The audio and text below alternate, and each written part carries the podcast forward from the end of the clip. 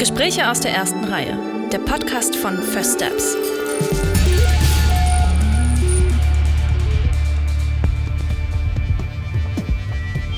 Junge Filmschaffende über erste Schritte, Herzensprojekte und ihr Lieblingskino.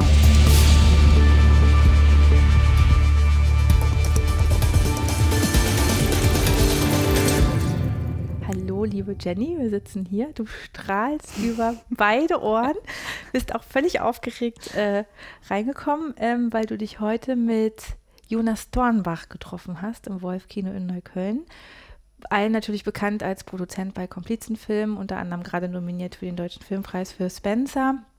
Uns natürlich eng verbunden, nicht nur als Einreicher vor Jahren, sondern vor allen Dingen als Jurymitglied seit 2020 ähm, in der Spielfilmjury, natürlich mit dem produzentischen Blick, für die nur vier Nominierungen und PreisträgerInnen. Ähm, genau. Du strahlst so, ich, möchte ja. ich kann mir das total gut vorstellen. Ich meine, wir lieben Jonas sehr in der Jury ja. und ich kann mir das so schön vorstellen. Erzähl, gib mal einen kleinen Einblick, ähm, wie ich, es so war. Ja, ich bin immer noch ganz amazed, weil ähm, ich trotz allem wir Jonas jetzt schon so lange kennen, ich mega aufgeregt war, weil er eben ja auch einen, krassen ähm, beruflichen Werdegang so hingelegt hat in den letzten Jahren. Und ähm, bin aber natürlich, ich bin ins Wolf reingelaufen. Wir haben uns im Wolf-Kino in Neukölln getroffen und ähm, sobald er da war, war es einfach schon direkt verflogen, die Aufregung, weil mhm. äh, Jonas wirklich ein unfassbar ähm, angenehmer, charmanter und ähm, ja lässiger äh, Komplize ist. und ähm, ich bin immer noch sehr beseelt tatsächlich von dem Gespräch, weil er ähm, ja, ganz viel erzählt hat, was mir überhaupt nicht bekannt war. Und mir ist auch vorher auch schon aufgefallen in der Recherche, dass er in Interviews immer sehr zurückhaltend ist, ähm, oft auch Marin Ade und Janine Jakowski äh, als seinen Kolleginnen so das Rampenlicht quasi lässt. Und ähm, deswegen bin ich total angetan gewesen, weil er ähm, uns wirklich auf eine Reise in seine biografische Vergangenheit mitnimmt und da sehr viele äh, Bits and Pieces bei rumkommen, die ich überhaupt nicht erwartet hätte. und ähm, ja, und auch so war es total schön, im Wolf zu stehen, weil ähm, wer das Kino kennt, äh, die haben immer ganz tolle eigenproduzierte, eigendesignte Filmplakate und da hing natürlich auch ein wunderschönes Plakat von AEIOU, das äh, schnelle Alphabet der Liebe ähm, von Nicolette Krebitz, der zuletzt im Wettbewerb der Berlinale lief und eben auch von den Komplizen produziert wurde und ähm, das war natürlich direkt ein erstes Highlight für uns, an dem wir uns sehr erfreut haben. Und Dieser Zufall. ja, ja, Seht wirklich. ihr übrigens auch auf unserem Insta-Account auf einem wunderbaren Foto wahrscheinlich. Ja, genau, Jonas vor dem Plakat. Ähm, genau, ich bin sehr äh, angetan noch immer und ähm, freue mich auch über Feedback oder wir freuen uns natürlich immer über Feedback, wie ihr unsere Folge findet. Ähm, aber jetzt hört erstmal rein, ich will noch nicht zu viel verraten. Ich freue mich sehr, hört einmal rein. Es gibt, er erzählt wahnsinnig viel, aber Jonas Dornbach gehört auch zu den Menschen, denen man sehr gerne einfach zuhört, weil es so viel zu erzählen gibt auf eine sehr angenehme Art. Viel Spaß beim Lauschen.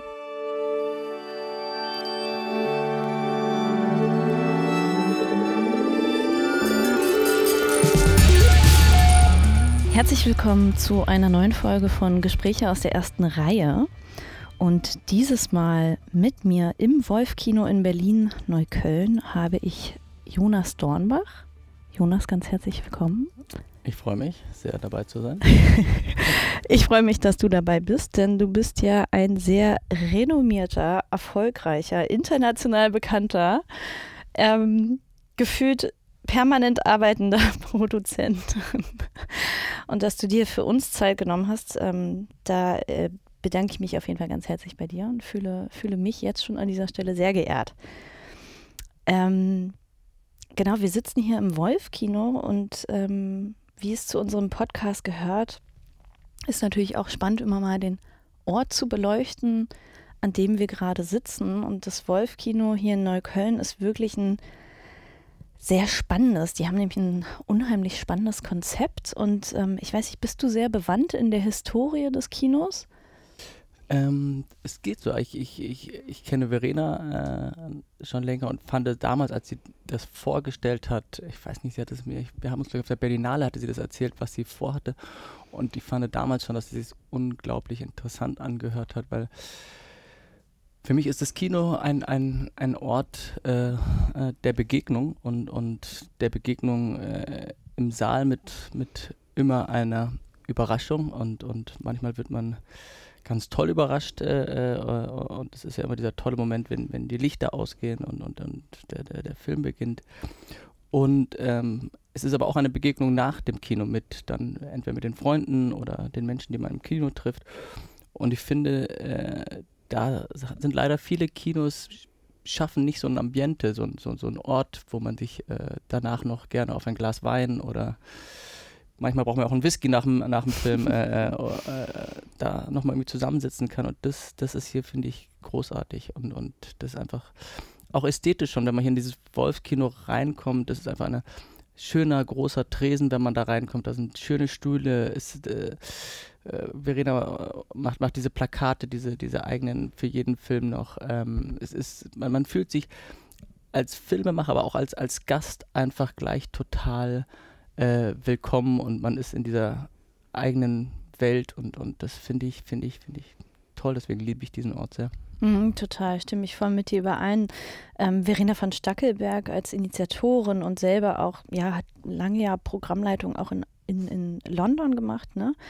Und ähm, hat dann 2017 hat das Wolf-Kino aufgemacht und ähm, ist ja wirklich so gestartet mit, wir wollen Kino eigentlich dahin wieder rein katapultieren, woher es kommt, nämlich als diesen Ort der Begegnung, auch mit im Sinne der Nachbarschaft. Also die sind ja wirklich sehr daran versucht, hier die Leute in der Umgebung abzuholen, nicht nur durch ihr filmisches Programm, aber auch durch dadurch, dass sie hier als Ort das Kino anbieten für allerlei Kunstveranstaltungen. Mm, und genau das Kino hat, ähm, ja, wie es üblich ist im Programmkinos, eher weniger Säle. Also wir haben zwei klassische Kinosäle und dann gibt es auch ein Studio, was man so flexibel eben nutzen kann. Und das Schöne hier ist eben auch, dass sie wirklich viel Arbeit im Bildungsbereich machen. Also es gibt einmal wöchentlich Treffen zwischen Kindern und Jugendlichen, die an filmischen Projekten arbeiten, sich austauschen. Es gibt Workshops, es gibt also es gibt ein großes Weiterbildungsangebot neben dem üblichen es gibt Premieren und wir haben Filmschaffende vor Ort, die im Austausch mit dem Publikum stehen. Und dann finde ich auch total toll, weil das wirklich was so Eigenes ist und aber auch zeigt, wie das Wolf-Kino versucht, alle Menschen abzuholen und mitzunehmen.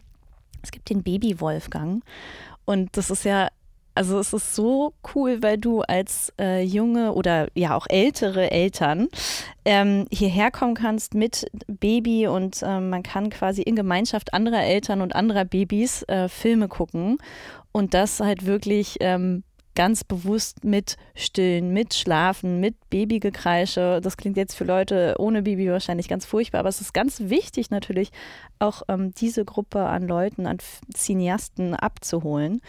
Also ähm, genau, wer sich dafür interessiert, Baby Wolfgang, eine ganz feine Sache. Kennst du das? Äh, wir haben es damals äh, nicht gemacht, aber ich, ich, ich weiß, dass, dieses, dass sie das anbieten hier und, und finde es, find super. Äh, es, ist, es macht so äh, Sinn da, ne, wo, wo man sonst so, so einfach äh, von der Gesellschaft hört jetzt ein bisschen hart an, aber so abgeschnitten wird, ist es hier halt dann ein Ort, ne, wo, wo das einfach total äh, ja, dann gefeiert wird und, und das ist, äh, glaube ich, in Deutschland muss man da nochmal so einen Schritt gehen, dass, dass man die Kinder äh, integrieren kann. Das fängt beim Restaurant an und, und eben halt, warum nicht auch ins, ins Kino und da so, so, so einen Ort zu schaffen wieder und so eine Plattform ist, ist wirklich toll.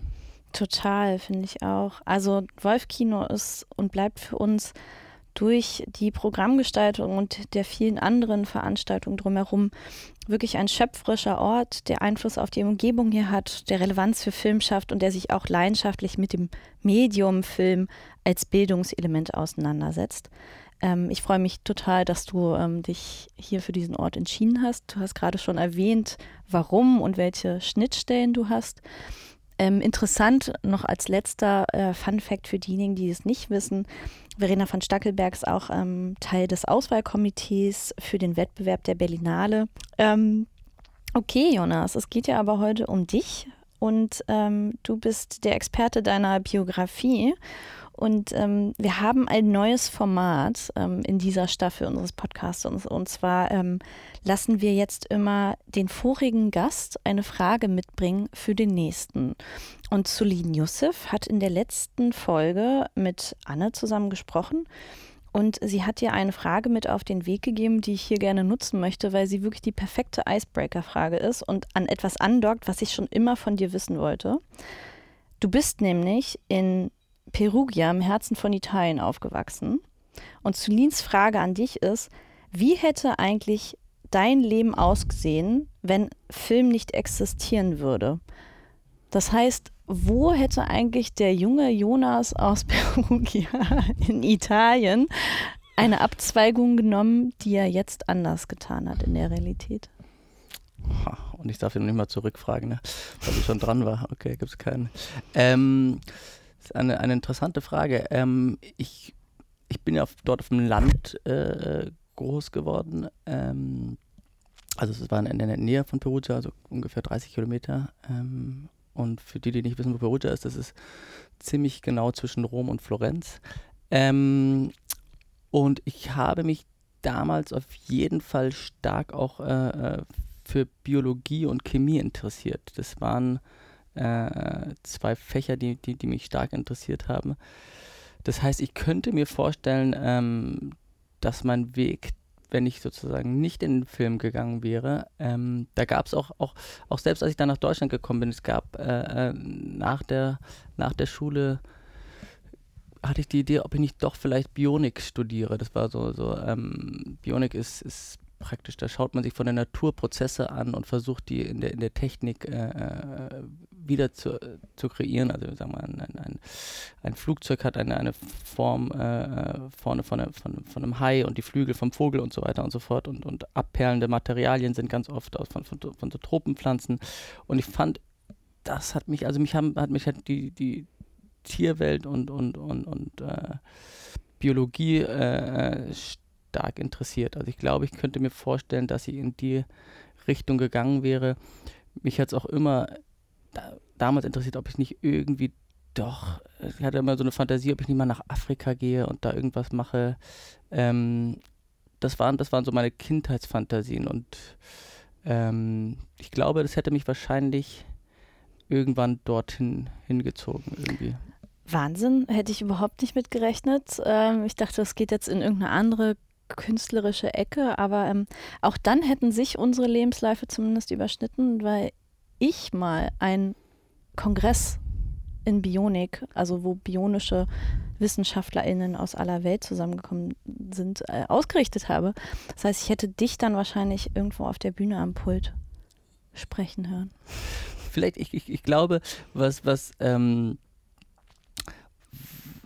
also dadurch, dass ich ja in so einer, so einer äh, Kommune aufgewachsen bin ähm, und, und, und, und das natürlich immer so eine starke Gemeinschaft war und da natürlich jetzt nicht so ein klassisches Elternhaus hatte, wo, wo man so nach der Schule sich an den Tisch setzt und, und den Eltern erzählt, was, was, was, was passiert ist und, und, und ne, sondern natürlich da alle mit äh, äh, einen aufgezogen haben und, und, und es eine große Gemeinschaft war, glaube ich, war bei mir von früh an immer die Suche ähm, in der Gemeinschaft etwas zu machen und, und, und zusammen etwas zu machen. Das heißt, ich habe mir immer ähm, Familien gesucht in einem weiteren Kontext, ob das dann, äh, und es wäre, glaube ich, jetzt auch sozusagen in, in dieser Natur-Environment äh, äh, sicherlich auch wieder etwas in einem familiären Kontext gewesen. Familie nicht im Sinne von Vater, Mutter, Kind, sondern Freunde oder, oder, oder Leute, die eine gleiche Vision haben von etwas. Und ich glaube, das ist ähm, natürlich hat mich auch immer das Künstlerische interessiert in, in, in, in, in, in dem, was ich mache.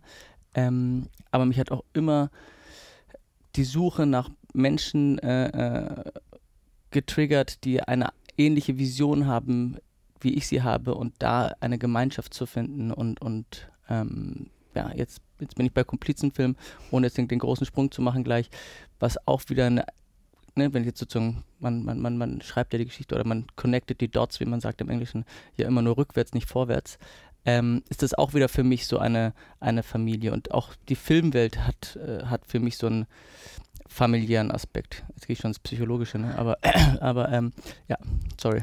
Ja, was soll ich sagen? Das ist ähm, die Gespräche in der ersten Reihe sind eben muten dazu an.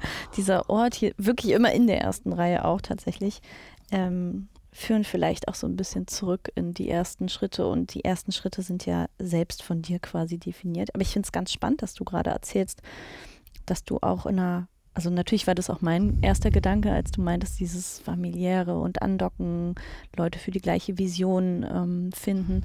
Natürlich stehen genau Komplizen ja auch für, für diese ihr seid kein Kollektiv in dem Sinne, aber ihr habt da trotzdem einen Ansatz daran und man merkt auch immer, wie ihr gleichermaßen hinter euren Projekten steht und ähm, die Entscheidung wahrscheinlich da auch immer im Kollektiv dennoch ähm, tätigt, welche Stoffe von euch umgesetzt werden. Und ähm, aber ich, du hast das gerade so benannt, als wäre das total bekannt, dass du in der Kommune aufgewachsen bist, aber ähm, ist nicht so bekannt, vielleicht. Nee.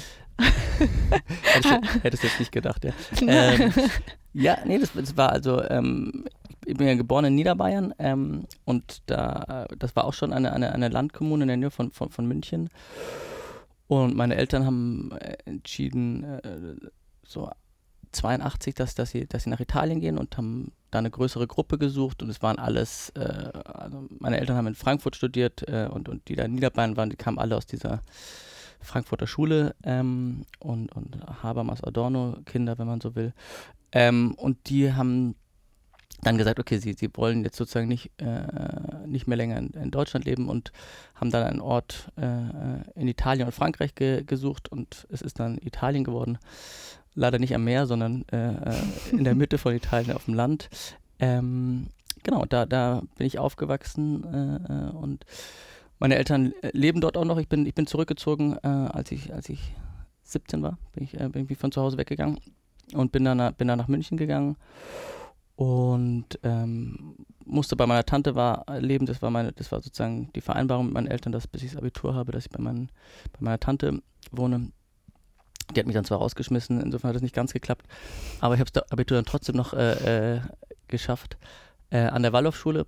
Und auch da war das wieder so ein familiärer Kontext, den ich, den ich sehr interessant fand und habe da äh, Theater viel gespielt. Wir haben ein Abschlussprojekt da gemacht und da habe ich die Hauptrolle über, übernommen und, und genau, und da fing auch so die Faszination für Film im weiteren Sinne an. Ähm, ich hatte da einen Freund, Gregor Hutz, mit dem haben wir schon während dem Abitur und, äh, oder 11., 12. Klasse schon so angefangen, kleine Filme auf Video 8 zu drehen und, und äh, äh, so schl sehr schlechte Musikvideos äh, und ähm, Genau, und da haben wir aber den ersten Film gemacht, dann äh, 1599 äh, hieß der. Das war sozusagen ein Porträt von 15 Jugendlichen im, im Jahre 99. Ähm, und da habe ich so als eine Art Hauptfigur durch die, durch die verschiedenen Welten geführt. Und damals äh, hatte ich noch so, habe ich noch so überlegt, ob ich nicht, äh, ob ich nicht Darsteller werden könnte. Mhm. Äh, äh, und hatte er hat, wie gesagt, hat am Theater, dieses Theaterstück war relativ erfolgreich. Wir haben das dann noch ähm, an, in, in, anderen Orten aufgeführt. Und, ähm, und dann hab ich haben wir ein, mit Gregor Hutz und Tobi Breuhäuser ein Drehbuch geschrieben zu 180 Grad. Das war so ein Roadmovie durch äh, äh, äh, Deutschland und Italien mit Robert Stadlober und David Winter am Ende. Aber am Anfang war noch die Idee, als wir das geschrieben haben, dass ich das spiele mit einem Freund. Ähm, und da habe ich aber irgendwie die Entsch Entscheidung getroffen, ähm, nee, also vor der Kamera, das, äh, das ist zwar, hat Spaß gemacht äh, ein, zwei Mal und das war auch toll am Theater, aber mir fällt es doch einfacher hinter der Kamera dieses Organisation, diese Menschen für etwas zu begeistern, die alle an einen Tisch zu bringen ähm, und, und ja, dann in diesem äh, äh, ja, die Leute zu begeistern von einer, einer Vision und, und äh, loszurennen und, und mit der Staffel und, und dann äh, habe ich wirklich dort, äh, wir hatten, ich, wir sind dann Teil geworden von, von, von Kinoherz, das war eine Firma, die ich dann später auch übernommen habe, das war damals noch in München Roman Kuhn, Werbefilmregisseur, der auch Filme gehört, ich springe jetzt schon. Jetzt weiß ich, woher mir der Name Hutz so bekannt vorkam, weil er hatte zwischendurch Kinoherz Dornbach-Hutz, richtig? Ja. Ja, ja okay. Ähm, genau, und, und da in München, genau, da gab es, äh, da hatten wir unseren ersten Film, also wie gesagt, äh, 1599 und 180 Grad haben wir äh, mit Kinoherz produziert. Kinoherz war damals aber noch Teil eben der, der, der dieser Roman Kuhn Filmproduktion. Ähm, damals, dann hieß es irgendwann mal Lounge Entertainment. das waren noch sozusagen die, die, die goldenen Jahre, wo, wo, wo noch große Werbeetats da waren und für Musikvideos große Etats. Und es war so eine riesen Villa in München, äh, äh, äh, wo diese verschiedenen Departments äh, drin waren. Und Kinoherz war eben so das Nachwuchsdepartment und da äh, war ich äh, und genau. Und da habe ich auch wirklich die Entscheidung getroffen, okay, ähm, nee, ich mache, ich mache Produktion.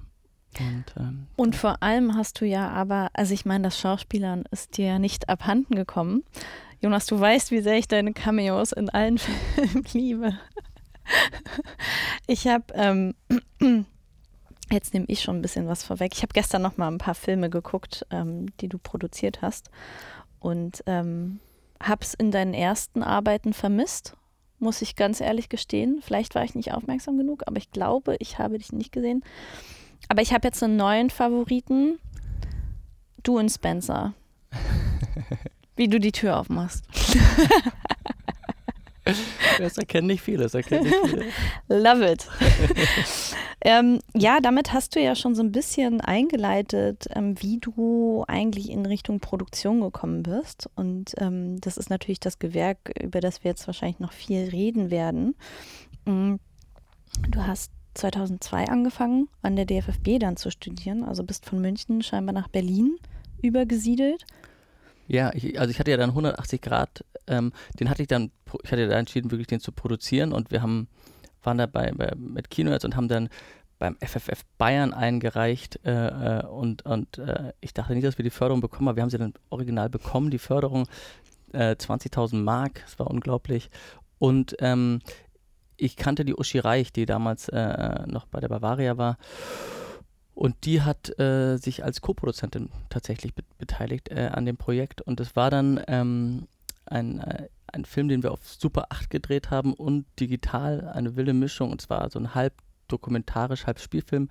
Und wie gesagt, mit Robert äh, Stadlober, der hatte gerade Crazy gedreht und war gerade so, äh, so ein äh, kleiner Star, sagen wir mal.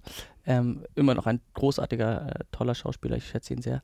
Ähm, und haben dann diese Reise durch Italien gemacht mit äh, einem Auto und drei Trucks. Das war völlig, völlig, völliger Wahnsinn. Und dann habe ich mich danach äh, habe dann angefangen, verschiedene Jobs äh, in München als von Setrunner und Setaufnahmeleiterassistenz, Regieassistenz, äh so ganz äh, ne, verschiedene, verschiedene Jobs am Set, äh, einfach auch um Geld, Geld zu verdienen. Habe parallel auch immer noch am Theater, weil ich das Theater sehr mochte, gearbeitet, äh, auf, auf der Bühne, am Residenztheater. Weil, weil ich diese, ja, wie gesagt, ich, ich, schätze auch sehr diese Theaterwelt, ich mag das total gerne, auch wieder so eine familiäre Welt in sich vielleicht. Ähm, und dann habe ich mich beworben in München äh, äh, an der Filmhochschule und war mir eigentlich, weiß auch nicht, warum, woher dieses Selbstbewusstsein kam, äh, ziemlich sicher, dass sie mich auf jeden Fall nehmen würden und äh, habe gesagt, ja, ich schreibe jetzt noch eine Bewerbung hin, aber das, das wird ja auf jeden Fall klappen. Ähm, und ich, weil ich ja diesen Film 180 Grad gemacht hatte und was weiß ich was. Ähm, und dann wurde ich noch nicht mal eingeladen, ja, äh, und war völlig konsterniert. Ähm, und das kann nicht sein. Ähm, und da bin ich hingefahren zu der Schule und habe gesagt, okay, ich will, will wissen, warum. Äh, also warum ich noch nicht mal eingeladen bin. Wirklich? Ich, ja. Und hatte dann ein Gespräch ein Gespräch äh, und es war sehr gut und, und, äh, und äh, der Studienleiter meinte, ja, also dass, dass er mir schon empfehlen würde, mich nochmal zu bewerben, aber halt mit mehr Demut äh, äh, sozusagen, mhm. ja. Und, ähm, und das habe ich dann gemacht äh, und habe mich aber parallel halt dann eben auch an der DFFB beworben. Und ähm, genau, und da hatte dann das Glück, dass ich an beiden Schulen eingeladen wurde hatte dann aber an der DFB ähm, in dem Sommer einen Kurzfilm gedreht. Da hatte mich die äh, Martina Knapp-Heide, die damals noch äh, bei der Produktion war, gebeten, ob ich nicht äh, äh eine Produktionsleitung von einem, einem ich glaube, es war ein Drittjahresfilm machen konnte, von der Britta Wauer, eine tolle Regisseurin. Ähm, und das habe ich gemacht und fand an der DFB eben da auch wieder vielleicht dieses familiäre, sehr überschaubare, äh, äh, kleine, kleinere Universität München war es alles etwas größer. Das hat mich irgendwie total angesprochen und ähm, habe mich dann äh, nach der Aufnahmeprüfung in, in, München und Berlin dann für Berlin entschieden und genau bin dann nach Berlin gezogen. Ich finde es total spannend, dass du ähm, also Wahnsinn irgendwie auch schon in so frühen Jahren dieses Selbstbewusstsein und eine Überzeugung mitbringst, mitgebracht hast, die es ja auch für die Produktion braucht. Also es ist ja ein klares Element, was man sicherlich in diesem harten Geschäft braucht, um sich zu bewähren, um Stoffe voranzubringen, um Leute auch zu pushen. Ähm, Finde ich irgendwie total charmant, dass du das so bei einer Bewerbung hätte ich mich, glaube ich, nie getraut. Also nach einer abgelehnten oder nach einem nach einem Bewerbungsverfahren, was quasi stoppt, irgendwo hinzufahren, finde ich mega interessant. Ähm, hätte ich dir auch irgendwie nicht, ich weiß nicht, irgendwie. Aber ähm, ich lerne dich sowieso gerade komplett neu kennen. Äh, an der DFFB, nur mal um das kurz einzuordnen, weil es ist ja schon eine Weile her. Ähm, wir haben ja sonst, wir haben ja sonst eher jüngere äh, Filmschaffende hier zu sitzen bei uns. Danke. Das sind so ähm, die, die umliegenden Jahrgänge. Da waren so unter anderem Emily Artev, David Dietl, Jan-Ole Gerster, Jan Speckenbach, Hella Wenders, Sol Bondi. Das sind so die Leute, genau. die laut jetzt, ich sag mal, DFFB-Archiv ähm, in deinem und um deinen Jahrgang herum mhm. mitstudiert haben. Ja, Nole waren in meinem Jahrgang zum Beispiel, genau. Und Emily und David waren ein Jahr über mir. Mhm. Genau, und da ist natürlich ähm, interessant, du hast hier David Dietl oder mhm. er dich, wie auch immer. Ihr seid auf jeden Fall zusammengekommen, ähm, weil du mit ihm auch deinen Abschlussfilm gedreht hast. Und ich habe mal ein bisschen gekramt. Ähm, First Steps existiert ja auch schon eine Weile. Und ähm, die Einreichung von Auf Nummer sicher hatte dieses Bewerbungsblatt von dir dabei. Ich habe es für dich ausgedruckt. Ja, sehr lustig. Sehr, sehr lustig. Ja, ist eine Weile her, kann man, kann man, das, kann man nicht sagen. Ja. Kann man nicht anders sagen, nein. Ähm, dass du dir gerne fürs Büro nachher mitnehmen. Ähm, genau, auf Nummer sicher war ein Doku-Fiction-Thriller, würde ich jetzt mal ähm, so beschreiben. Und auch da schon total beeindruckend, dass David und du, ihr habt ähm, Anne Ratte-Polle für die Hauptrolle gewinnen können. Und ich meine auch, also ich habe den Film gestern gesehen. Danke an die DFFB an der Stelle für ihr grandioses Archiv. Ähm, und ich meine, Anne hat auch da, also eine blutjunge Anne, es war so fantastisch, sie zu sehen in dieser Rolle, ähm, spielt es auch unglaublich toll.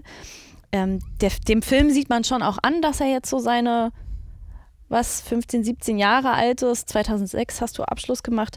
Ähm, äh, hat halt auf jeden Fall noch so diesen Late 90s Look irgendwie, finde ich.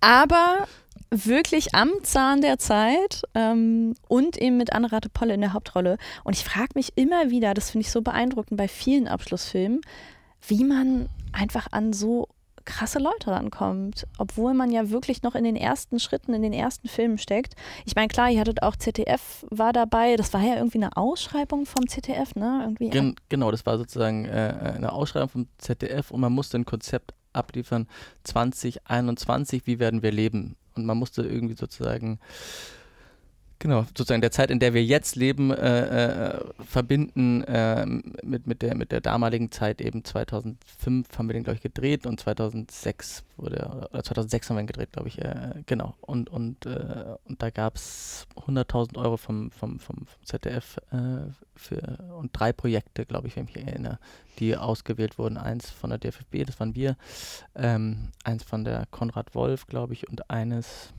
weiß nicht, Ludwigsburg oder München noch. Mhm.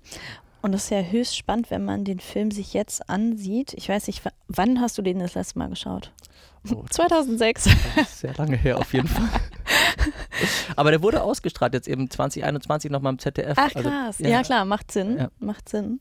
Ähm, nee, ich fand es auch total spannend, den zu sehen, weil er sich ja mit, ähm, ja, mit dieser Chip-Technik auseinandersetzt, die Daten speichert, die eben über die üblichen Daten, die man bräuchte, hinausgeht, eben, ne, also alles, was was wir, womit wir jetzt zu tun haben, der elektronische Reisepass, ähm, Daten unserer Kreditwürdigkeit und so weiter.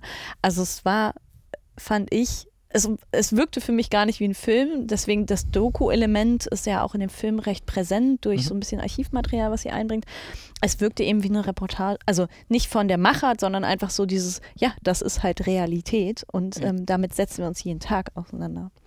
Ja, ich glaube, ich glaube sozusagen davon ist ja total viel äh, äh, dann auch gekommen von dem, was wir damals dachten, dass es wahrscheinlich kommen wird, aber wovor, also der Ansatz war, dass man davor was heißt warnt, aber sagt, okay, ne, sozusagen, die Technologie, die halt so viele Möglichkeiten des Auslesens von Daten äh, und das ist halt nun mal das kostbarste, was man als, als, als Bürger, sag ich mal, hat, äh, die Privatdaten. Ähm, wenn das kommen wird, dann, ne, dann, dann, dann kann es auch missbraucht werden. Ja, ich, ich, dadurch, dass, dass wir, glaube ich, momentan halt in, in, in einer demokratischen Situation, wo jeder gerne auf Instagram und Facebook und sonst wo eh alles äh, und alles überall teilt, ist es, äh, ist es jetzt nicht mehr so ein starkes Thema. Dennoch, äh, äh, ja, glaube ich nach wie vor ist halt die Privatsphäre äh, eine Sache, die sehr, sehr schützenswert ist und zumindest man immer den, die Einverständnis oder das Einverständnis braucht von, von, von, von, von der Person, bevor es ausgelesen wird. Und eben mit diesem Chip kann man halt einfach, egal wo du ran vorbeiläufst, äh, sobald du einen Sensor hast, äh, halt etwas auslesen. Keine Ahnung, es läuft ja ein Pilotprojekt hier an, äh, am, am, am Südkreuz. Hm, wo, wo, das Bahnhof, ne? wo, ja. wo, wo, das mit Kameran alles ausgelesen wird. Ähm, ja, solange alles friedlich ist, alles gut. Gibt es noch was anderes, was du damit verbindest, wenn du an deinen Abschlussfilm denkst? Also so vielleicht eher zeitlich gesehen, ein, ein ein innerliches Gefühl, Studium abschließen, dieser Schritt vom Studium in die Branche? Ja, das war. Äh, ähm, ich hatte ja, wie gesagt, ich habe ja diesen Film auch mit, mit Kinoherz abgeschlossen an der DFFB. Ich hatte diese Produktionsfirma aus München praktisch übernommen und hatte damals die Firma zusammen ähm, mit äh, Nils Böker am Anfang, mit dem ich zusammen studiert habe, ähm, später dann mit Gregor Hutz. Ähm, und es war für mich so, dieser Abschlussfilm war für mich so ein, so ein, so ein Scheideweg. Wo, wo, wo geht es jetzt hin sozusagen? Ich wusste nicht, ich will auf jeden Fall als, als Produzent weiter arbeiten, aber es war für mich die Frage, gehe ich erst noch mal eine Firma und, und, und sozusagen äh, bin irgendwo als angestellter Produzent oder, oder versuche ich meinen eigenen Weg zu gehen. Ja? Und äh, die Tendenz war für mich äh, eigener Weg, aber ich wollte starke Partner haben, mit, mit denen ich diesen Weg gehen kann. Ja? Und ähm, dann habe ich den Ben von Dobeneck auch, auch, auch, kennengelernt, der jetzt auch bei uns bei der Komplizenfilm ist und, und Gregor. Und ich habe, ne, musste auch immer Geld verdienen, äh, äh, schon während dem Studium. Äh, äh und habe äh, angefangen, Musikvideos zu machen für Raymond und Juli und äh, äh, was ich, wie sie alle hießen. Äh, super Videos geworden, äh, goldene Platte gewonnen auch und, und was ich.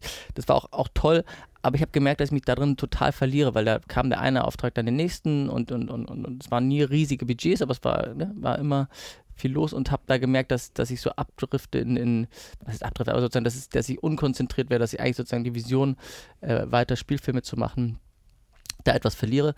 Und dann ähm, kam aber dieser Anruf, ich hatte Maren und, und, und Janine kennengelernt, 2004 in Hof äh, äh, mit ihrem Film äh, Der Wald voller Bäume, den ich großartig fand. Mhm. Und wir haben da viel Zeit verbracht und viel Spaß gehabt. Und ich hatte damals zu denen gesagt, wenn ihr irgendwas macht, äh, ich wäre gerne dabei.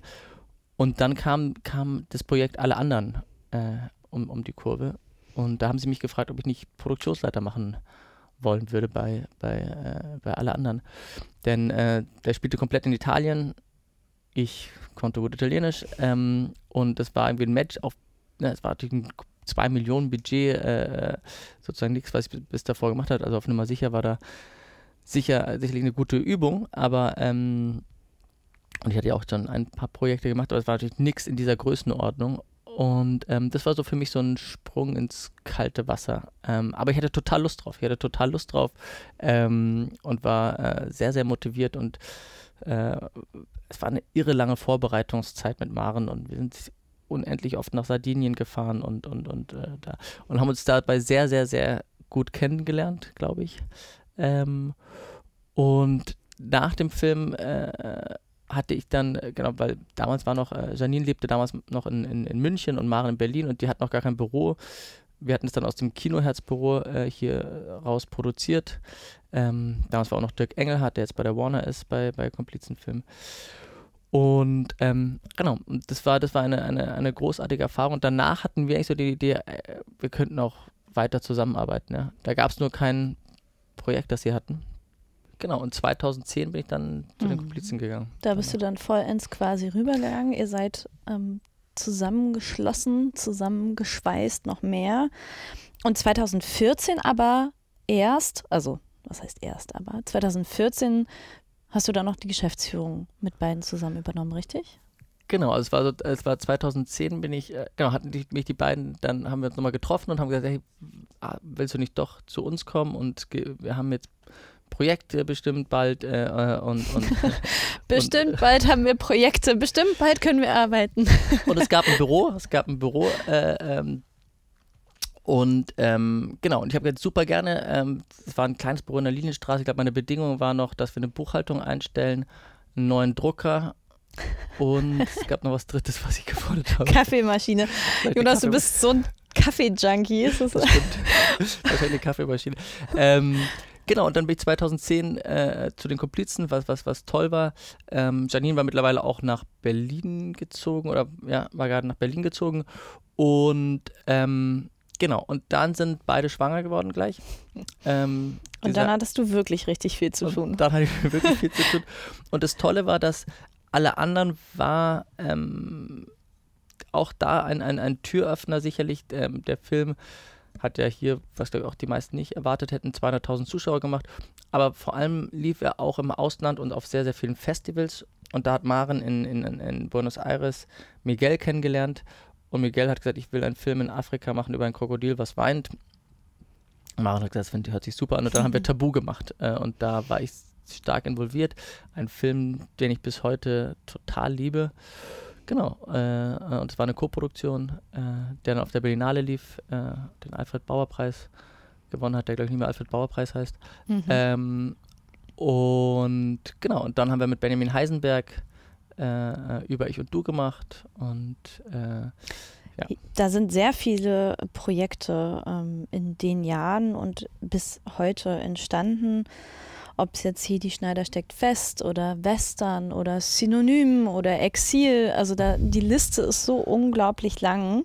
Ähm, und ihr habt einfach auch gefühlt alles mitgenommen, was man so als Produzent in sich, glaube ich, wünscht. Also ihr seid mit den Filmen inzwischen in Venedig gewesen, in Cannes. Ihr hattet eine Oscar-Nominierung, ihr hattet einen Oscar in der Co-Produktion. Also ähm, ihr seid quasi überall hin verteilt und ihr arbeitet auch viel international. Würdest du sagen, so euer Profil der Firma ist schon so auf zeitgenössisches Kino, was sich sehr auf lokale Inhalte beschränkt, aber trotzdem diese sehr internationale Ausrichtung hat?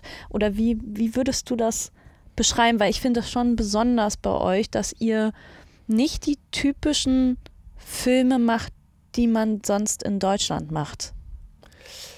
Ja, ich, ich glaube, dieser, was, was, dieser Blick über den Tellerrand, das hört sich jetzt so platt an, aber ähm, was uns wirklich immer interessiert hat, ist, ist, sind, sind Filmemacher, die, die, eine, die eine starke Handschrift haben, die eine besondere äh, Stimme haben, die etwas erzählen wollen, was, was eine Dringlichkeit hat, was, was, was man aber, was einen irgendwo, weißt du, berührt, wo man sieht, okay, das, das habe ich so noch nicht gesehen, das ist etwas ähm, Einzigartiges und, und wir begreifen uns halt eher als, das ist jetzt vielleicht auch so komisch an, als, als, als eine Manufaktur, ja, also wir, wir, wir sind halt ein, ein, ein, ein Boutiqueladen, der, der äh, jedes, jeden, jeden Film wirklich äh, als ein einzigartiges Kunstwerk äh, äh, betrachtet und von vorne bis hinten äh, versucht, die maximale Aufmerksamkeit zu geben und schaut wirklich, was, was dieses Projekt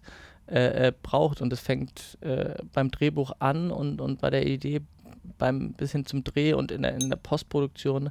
Ähm, wo Maren immer sagt, da muss die Zitrone ausgepresst werden bis zum Ende. äh, äh, und deswegen äh, schneidet sie auch gerne mal anderthalb Jahre an einem Film. Aber auch wenn sie in den Schneiderraum kommt bei, bei anderen FilmemacherInnen, dann ist es immer ein, die, manche äh, freuen sich dann oder freuen sich dann auch nicht mehr, äh, weil, weil die sehr, sehr, sehr genau ist und halt dann äh, nicht zwei Stunden bleibt und dann Kommentare abgibt, sondern die bleibt dann halt gerne auch mal zwei Wochen oder eine Woche und, und, und sozusagen ist dann ein sehr intensiver Prozess. Ähm, insofern glaube ich, ja, äh, äh, ja, wir, wir, suchen, wir, wir suchen diese einzigartigen FilmemacherInnen und, und ich glaube hier, Maren und Janine hatten mal auch die Idee, ja äh, am Anfang stark mit, mit, mit dieser Berliner Schule zusammenzuarbeiten, äh, mit, mit äh, Benjamin Heisenberg, äh, äh, Christoph Hochhäusler, Ulrich Köhler, Valeska Griesebach. Aus, daraus ist dann im Endeffekt Western geworden und, und, mit Benjamin Heisenberg über Ich und Du. Aber vielleicht, wenn man sozusagen sich diese Art von Filmemacher anschaut, dann haben wir da vielleicht auch so Pendant hört sich jetzt auch schon wieder komisch an, aber sozusagen, ne, was sind das sozusagen internationalen, wo werden diese Stimmen und, und da, äh, ne, und da gehört sicherlich ein Miguel Gomez oder ein Lisandro Alonso äh, hin.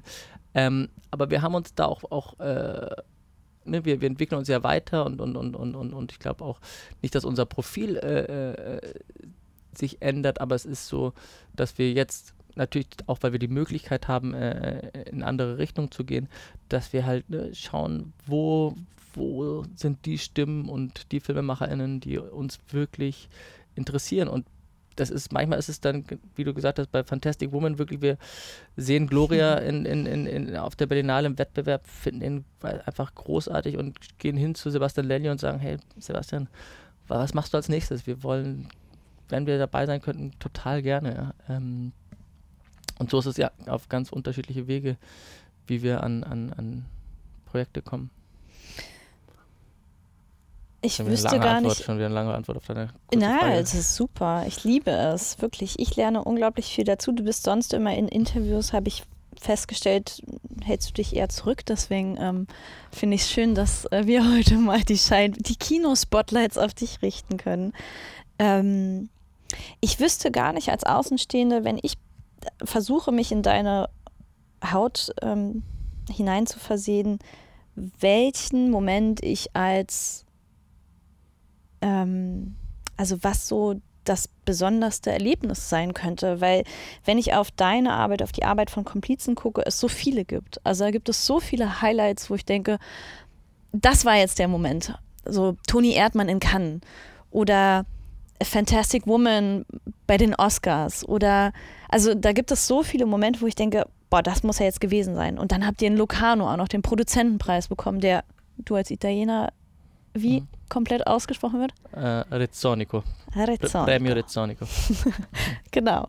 Also da sind ja so viele Momente und ich schließe jetzt mal die letzten zweieinhalb Jahre aus, weil da kommen, das, da kommen wir später nochmal drauf, da, da kommen jetzt nochmal sehr viele neue, wirklich eindrucksvolle ähm, Arbeiten hinzu.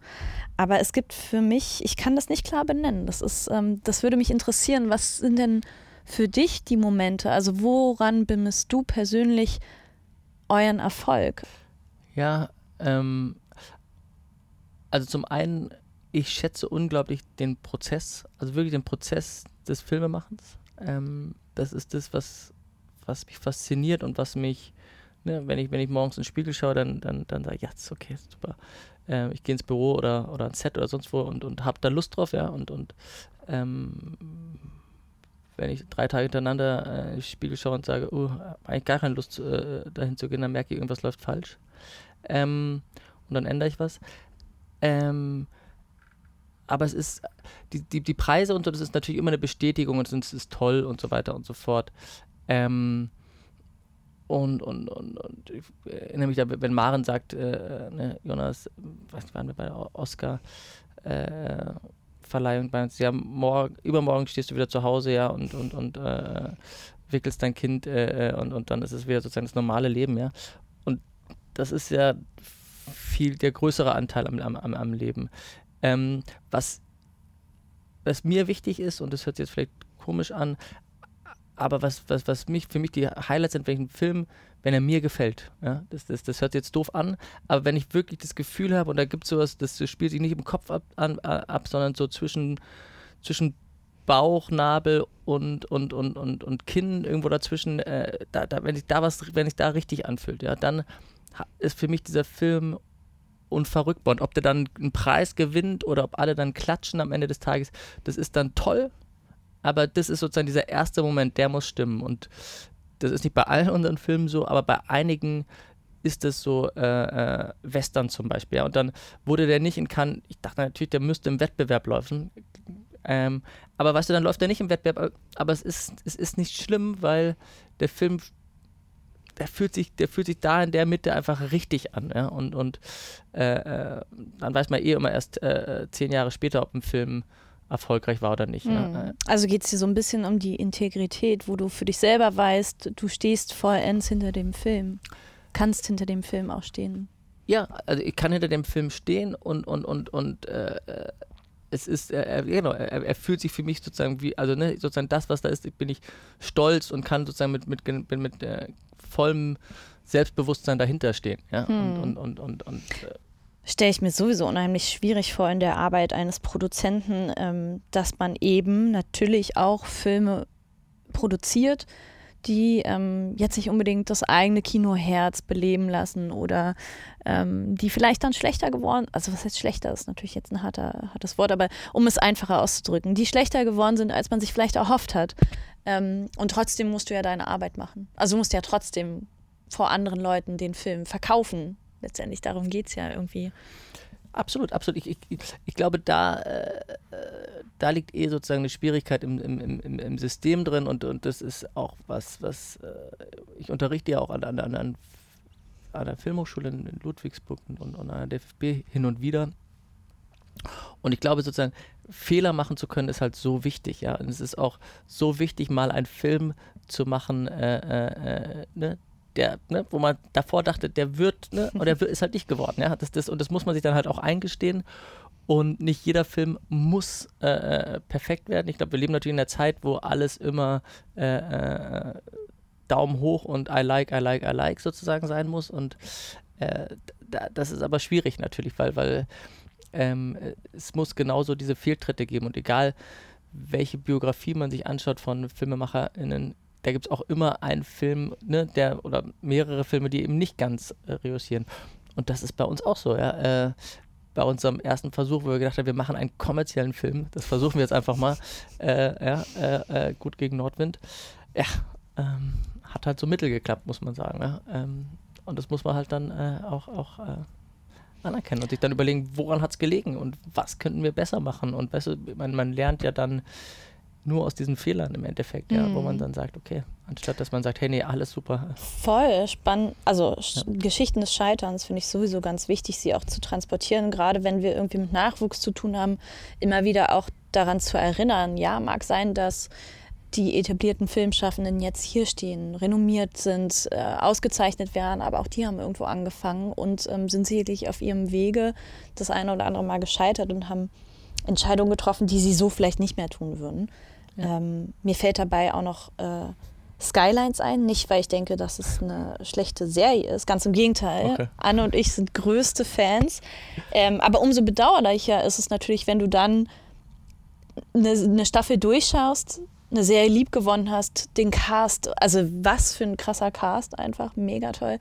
Diese Serie unheimlich viel Atmosphäre transportiert und dann erfährst, aber Netflix wird nicht weiter, also es wird nicht weiter verfolgt, es wird keine zweite Staffel geben. Das ist natürlich als Zuschauerin mega hart. Ja. Ähm, und dann denke ich immer ans Filmteam und ähm, frage mich Leute wie einen Dennis Schanz, der ja als ähm, derjenige, der die Serie ähm, konzipiert hat, ähm, das muss so hart verdaulich sein. Ja, wie soll ich sagen, wir, wir leben ja, oder, oder, in der Branche, in der Filmbranche ist es ja stark, dass du natürlich, äh, äh weil wir jetzt keine Schuhe herstellen, sondern eben erstmal grundsätzlich immer ein, Ver ein Versprechen in die Zukunft herstellen, ähm, ist es natürlich, hat es ja wahnsinnig viel auch was mit Vision, Überzeugung und so weiter und so fort zu tun. Plus, dass du halt natürlich mit Menschen zu tun hast, die alle eine eigene Agenda haben, ja. Und das ist oft schwer zu verstehen, was für eine Agenda sozusagen führt er oder sie gerade. Und Skylands ist auch so ein Beispiel, wo ich sage, für mich, ich kann hinter, die, hinter dieser Serie 100% stehen, ja. Und als sie fertig war, war das so, wow. Und dann ist es natürlich top, wenn dann das auch noch Zuschauer sehen. Und dann ist es top, wenn, aber das sind dann alles sozusagen Add-ons auf, auf eine Art. Und mein Leben wird zum Glück nicht schlechter, wenn, wenn sozusagen da draußen irgendein Algorithmus sagt, äh, äh, wir machen jetzt keine zweite Staffel oder äh, da, da, sozusagen ein Personalwechsel bei Netflix stattfindet, weshalb das sozusagen nicht weitergeführt wird. Das ist mega traurig. Das heißt nicht, dass ich da nicht hinfahre und sage, hey, äh, wir, wir wollen es äh, gerne mit, mit einem anderen Partner machen und ne, ähnlich wie an der Filmhochschule nochmal hinfahre und sage ne, und alles versuche. Aber ähm, sozusagen, es greift mich nicht in, in, in meiner Identität oder in, in, in der Wertigkeit de, des Produktes an, weil ich ne, das ist das, was ich meine, wenn, wenn, wenn, wenn, wenn, wir etwas, wenn ich etwas herstelle oder wenn wir etwas herstellen, wo ich danach das Gefühl habe, okay, ja, das gefällt mir wirklich, da, kann ich total dahinter stehen, dann kann, ist das so auf der Art, ne, dann, dann kann es eine Jury geben, gut, dann hat es dieser Jury nicht gefallen. Okay, das, das kann passieren. Toni Erdmann, okay, die Jury in Cannes, die damals da saß, aber das, weißt du, das, das tut dem Film dann nichts ähm, auf, auf, auf eine Art. Das ist natürlich doof, weil dann äh, ne, äh, sozusagen die Förderer und die Sender und alles andere sozusagen und so weiter. Das, da, dann, so, das ist natürlich ungünstig für, für etwas, aber ähm, das heißt nicht, äh, dass, dass, dass die Wertigkeit senkt. Ja. Genau, oder dass ich irgendwas Absolut. in Frage stelle oder irgend, ne, sozusagen. Mhm. Ähm, Ja, auch immer wieder spannend, ähm, wenn man so wie ich aus der Festivalwelt kommt, ähm, diese, die Erklärung natürlich Filmschaffenden gegenüber zu gewähren, warum ein Film jetzt auch nicht auf ein Festival eingeladen wird. Aber dann muss man halt auch immer wieder sagen, so es ist nicht jeder Film passt ins Festival, aber auch nicht jedes Festival passt zu einem Film. Das ist ja auch ganz wichtig, es ist wie in so einem Bewerbungsprozess. Beide Seiten müssen zueinander passen und haben keine Auswirkung auf die Wertigkeit, auf die, auf, ja, wie du sagst, auf das Produkt an sich. Und ähm, deswegen natürlich auch da sehr schwer. Das stelle ich mir wirklich als einen schweren Baustein der pro- produzentischen Arbeit vor, aber ähm, Ja. zeigt natürlich dann auch Größe, einfach weiterzugehen. äh, gewagter Gedanke, aber es ist eher so, es, es hat was damit zu tun, dass das, dass das Produkt erstmal sozusagen dem erstmal ein, ein totaler Respekt gegenübersteht und dann sozusagen sind die Umstände, in dem das Produkt reussieren muss oder, oder sich beweisen muss, kann dann sozusagen nicht passen. Aber Mhm. sozusagen per se ist erstmal das Kunstwerk äh, für sich, äh, äh, ne, steht erstmal für sich da, ja. Und, und, und das ist so etwas, äh, äh, was sozusagen für mich, für mich so ein Driving Moment ist. Das macht es ja auch irgendwo in gewisser Weise spannend ne? und so ein bisschen vielleicht auch wie beim Zocken. Dass du, man kann natürlich von dem größten Film oder von dem besten Drehbuch überzeugt sein, das umsetzen und das auch gut umsetzen. Und da muss man ja auch heutzutage leider immer wieder die Erfahrung machen, dass die ZuschauerInnenzahlen nicht so einschlagen, wie man es sich erhofft hat. Und, aber das fühlt sich ja auch manchmal schon an wie ja, wirklich hohes Pokern und ähm, so unbeeinflussbar irgendwo auch. Absolut, absolut. Äh, Da, ne, das ist ja immer eine Wette äh, äh, in die Zukunft, äh, bei jedem Projekt wieder. Ähm, ich glaube, es fällt uns etwas einfacher mittlerweile, äh, äh, Projekte einzuschätzen. Ähm, dennoch liegen wir oft ne, in unserer Einschätzung auch, auch absolut daneben. Ähm, äh, und natürlich ist es, ist, es, ist es frustrierend, wenn ein Film dann an, an, an, an, an der Kasse sozusagen gar nicht funktioniert, ja. Will, ich will nur sagen, wenn man umso mehr man trotzdem hinter dem Ob Kunstobjekt oder hinter dem Produkt steht, ne, dass da umso einfacher fällt es mir sozusagen zumindest ne, mein, mein, mein Weg, Weg weiterzugehen und, Mhm. und, und, und, und äh, Ja, deine Vision für die Zukunft wahrscheinlich nicht zu verlieren, ne? Genau, ja. genau. Du, du kennst mich jetzt ein bisschen, wir saßen jetzt seit zwei Jahre zumindest in der Jury. Grundsätzlich bin, bin glaube ich, so ein sehr optimistischer äh, äh, Mensch und äh, gehe immer weiter. Ähm, das, das, das liegt, glaube ich, mir so ein bisschen in, in, in der Natur. Und das heißt ja, sich nicht zu, trotzdem nicht zu verschließen. Das heißt ja nicht sozusagen, hey, ich, ich, ich schaue nicht, was, was, was der Need vom Markt ist. Das heißt ja nicht so, hey, ich produziere irgendwie einfach Projekte blind äh, rein, sondern es ist natürlich auch so, dass wir schauen, wo sich äh, die Industrie hinentwickelt. Ähm, trotzdem, äh, glaube ich, bei Komplizenfilm wollen wir natürlich diesen, diesen geschützten Raum den FilmemacherInnen äh, bieten, äh, wo erstmal äh, äh, sozusagen ein, ein, ein, ein, ein großer Raum der Freiheit da ist, um Entwicklungen möglich zu machen, um das Projekt äh, äh, wachsen zu lassen. Mhm. Und ähm, das ist, glaube ich, ein ganz guter, eine gute Hinleitung auf eure aktuellen Projekte, weil ähm, auch um mal zu verdeutlichen, wie sehr ihr gewachsen seid, weil ihr gerade, also euer Output der letzten zwei Jahre ist enorm.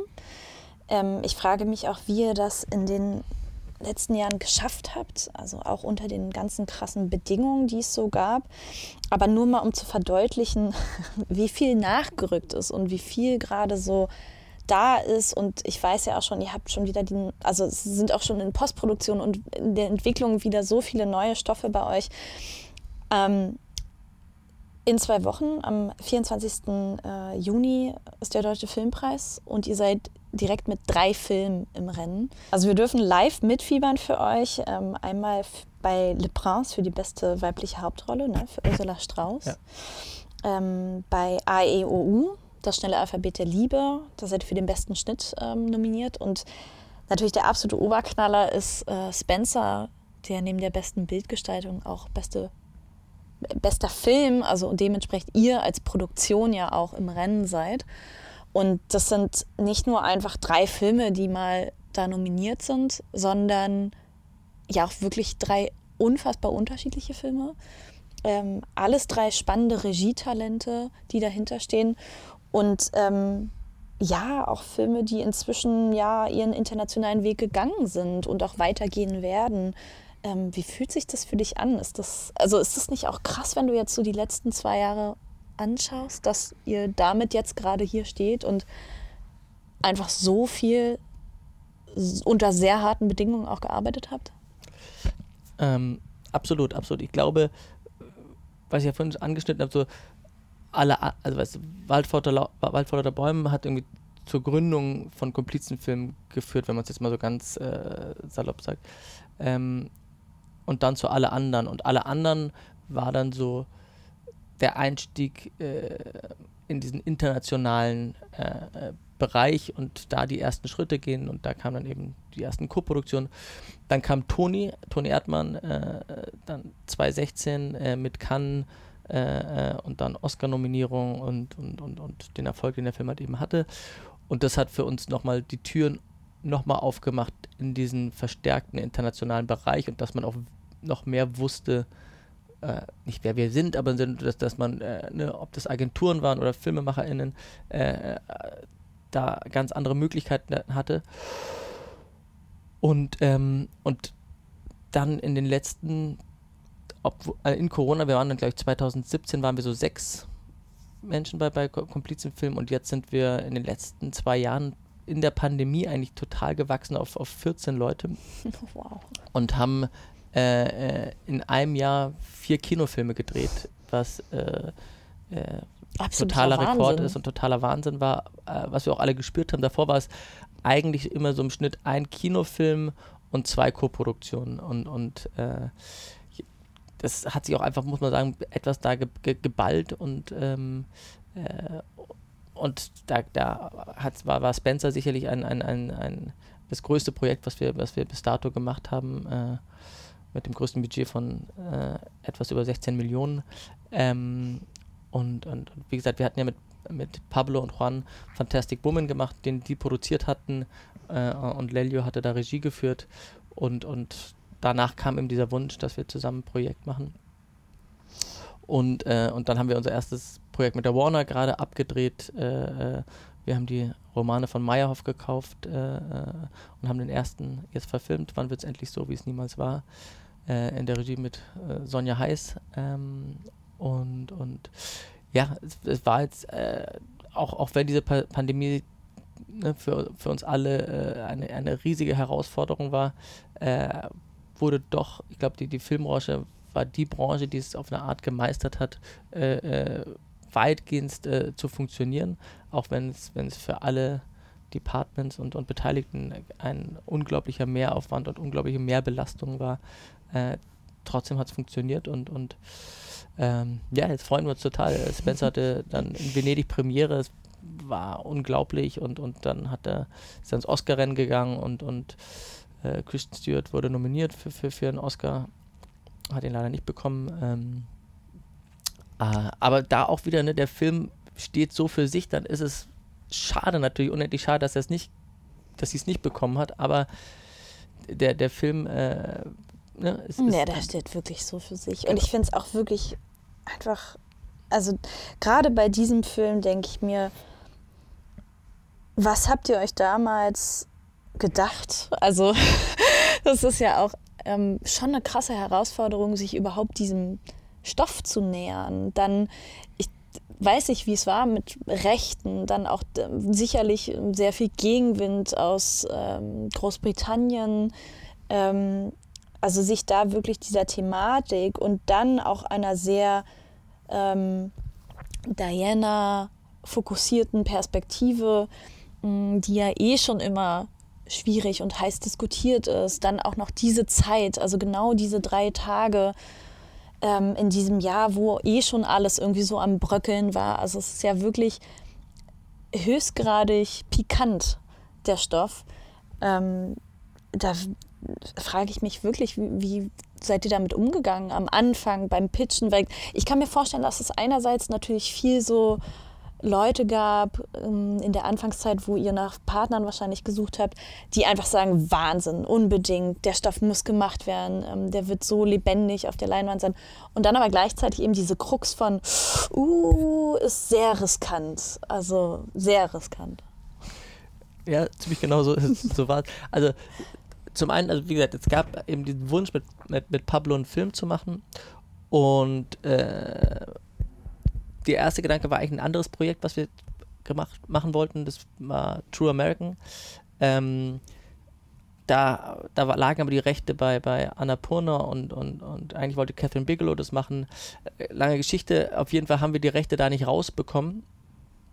Und, ähm, und dann kam Pablo und meinte, ich will was über Diana machen.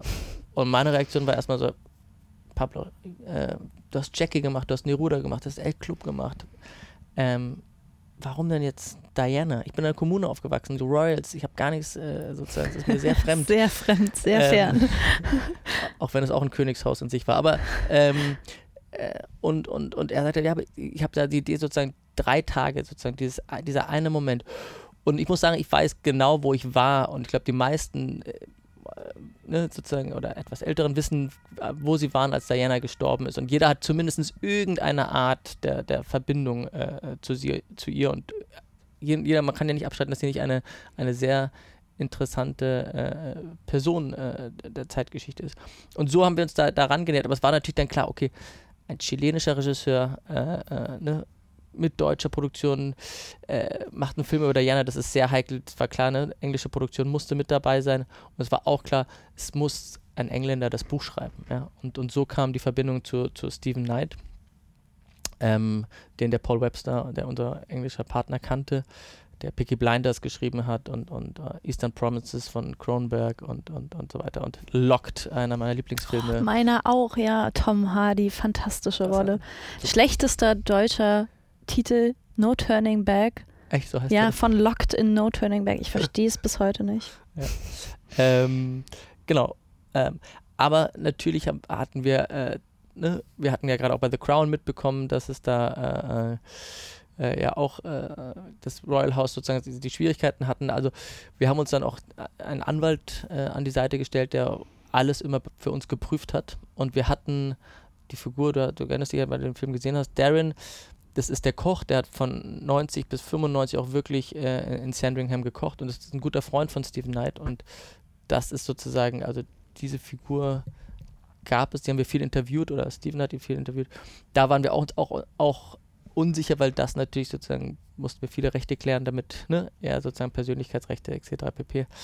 Ähm, aber das war unser direkter Zugang zu, zu dieser Zeit und genau, und Pablo war es aber immer extrem wichtig zu sagen, hey, ne, ich, ich, es soll jetzt gar nicht, ich will jetzt nicht den, den, klassischen Biopic machen, ja, das, das war überhaupt nicht sein, sein Ansatz, sondern er hat gesagt, ich will diese drei Tage, die so eine Anmutung sind für einen Moment, wo sie entschließt, ähm, dem, dem, dem Königshaus den Rücken zu kehren und halt von, äh, von von als Prinzessin sozusagen wieder, wieder eine Spencer wird, sozusagen jetzt nicht eine bürgerliche, aber sozusagen wieder zurück zu ihrem Mädchennamen kommt. Und diese, diese Reise will er erzählen. Und fand ich, fand ich super interessant. Unheimlich spannend und für euch natürlich, ähm, also ich glaube, das ist immer bei diesen Royal-Themen unglaublich wichtig, ne, dass man irgendjemanden von, von Inside hat, ja. damit man, ähm, damit man sich sicherlich auch nicht so in irgendwelchen Gerüchten verläuft, ähm, was schwierig ist, da zu abstrahieren. Und ich finde es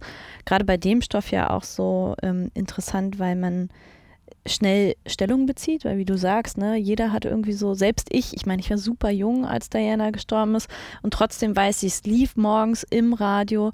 Bei meiner Oma war ich gerade, meine Oma ist komplett zusammengebrochen. Also wirklich, ähm, dieses komplett zusammengebrochen hat angefangen zu weinen, das ging gar nicht. Ähm, und jeder hat irgendwie Bezug, das heißt, jeder hat auch irgendwie so ein eine Stellungnahme dazu, mhm. stellt sich ganz ähm, einfach auf eine Seite und dann ist es aber ja auch doch nicht so undifferenziert, die Situation. Und ich finde, der Film greift es total schön auf, denn auch wenn man ihr nah ist und es um ihre Geschichte geht, gibt es auch da hin und wieder so Bits and Pieces, gerade am Anfang, wo man merkt, sie ist trotzdem auch in der Rolle irgendwie für sich drin und du bist aber ihr so nah und diese Elemente, die sie einbringt, ähm, von sich selber, von ihrer Vergangenheit, äh, wie sie im Umgang mit ihren Kindern ist. Ähm, das alles macht sie so, ja, so lebendig in ihrer Zerbrechlichkeit und ähm, ich finde es ein unheimlich tolles Porträt einer Frau. Also es geht